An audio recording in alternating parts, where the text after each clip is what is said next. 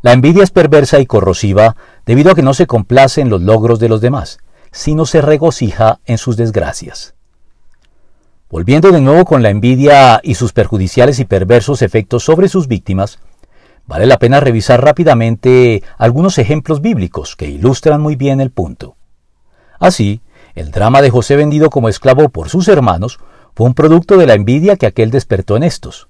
El aparente celo de Josué al pretender detener a los dirigentes o ancianos Eldad y Medad por profetizar, tan solo porque no se encontraban con los ancianos que acompañaban a Moisés en la tienda de reunión en ese momento, es una muestra de la envidia que se encuentra detrás de todos los sectarismos.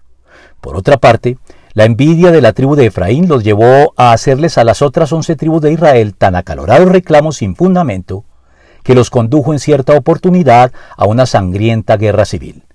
Del mismo modo, el formidable potencial del equipo militar conformado por Saúl y David se frustró debido a la envidia del primero en relación con el último, que lo llevó a tratar de matarlo en más de una oportunidad.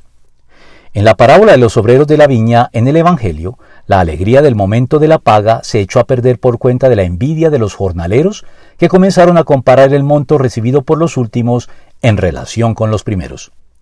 Y finalmente, la envidia del hermano mayor hacia su hermano menor en la conocida parábola del hijo pródigo no le permitió disfrutar la alegría festiva por su regreso. Está pues demostrado que el corazón tranquilo da vida al cuerpo, pero la envidia corroe los huesos. Proverbios 14:30.